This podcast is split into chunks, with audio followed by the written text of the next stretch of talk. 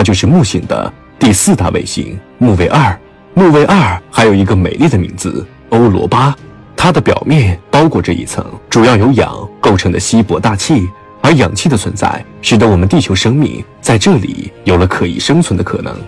当然，这并不是木卫二最吸引人类的地方。根据朱诺号探测器传回的照片和数据，科学家们发现木卫二是一颗主要由硅酸盐岩石组成的星球，而在木卫二的表面有一个薄薄的冰外壳，这层冰的厚度有可能有着一百公里左右。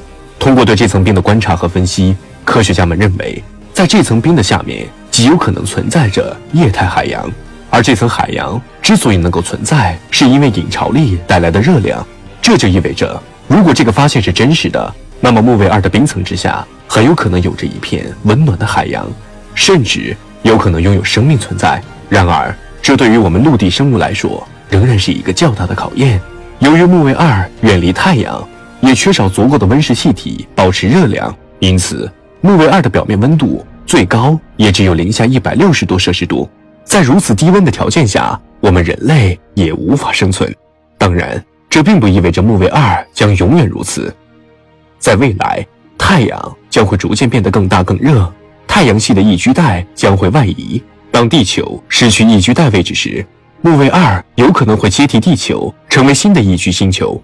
那时候的我们或许有可能在这里重新建立一个新的家园。然而，太阳系只是浩瀚宇宙中最为普通的一颗恒星系。科学家们通过望远镜在地球以外发现很多有可能是以人类生存的类地行星。如开普勒二二 b、格里泽五八幺 g、开普勒六九 c、比邻星 b 等。然而，这些星球最近的也要距离我们数光年，远的更是达到了数十乃至数百光年。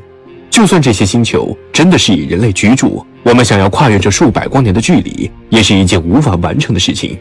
因此，地球仍然是我们目前唯一的生命家园。离开地球。我们将无法生存下去。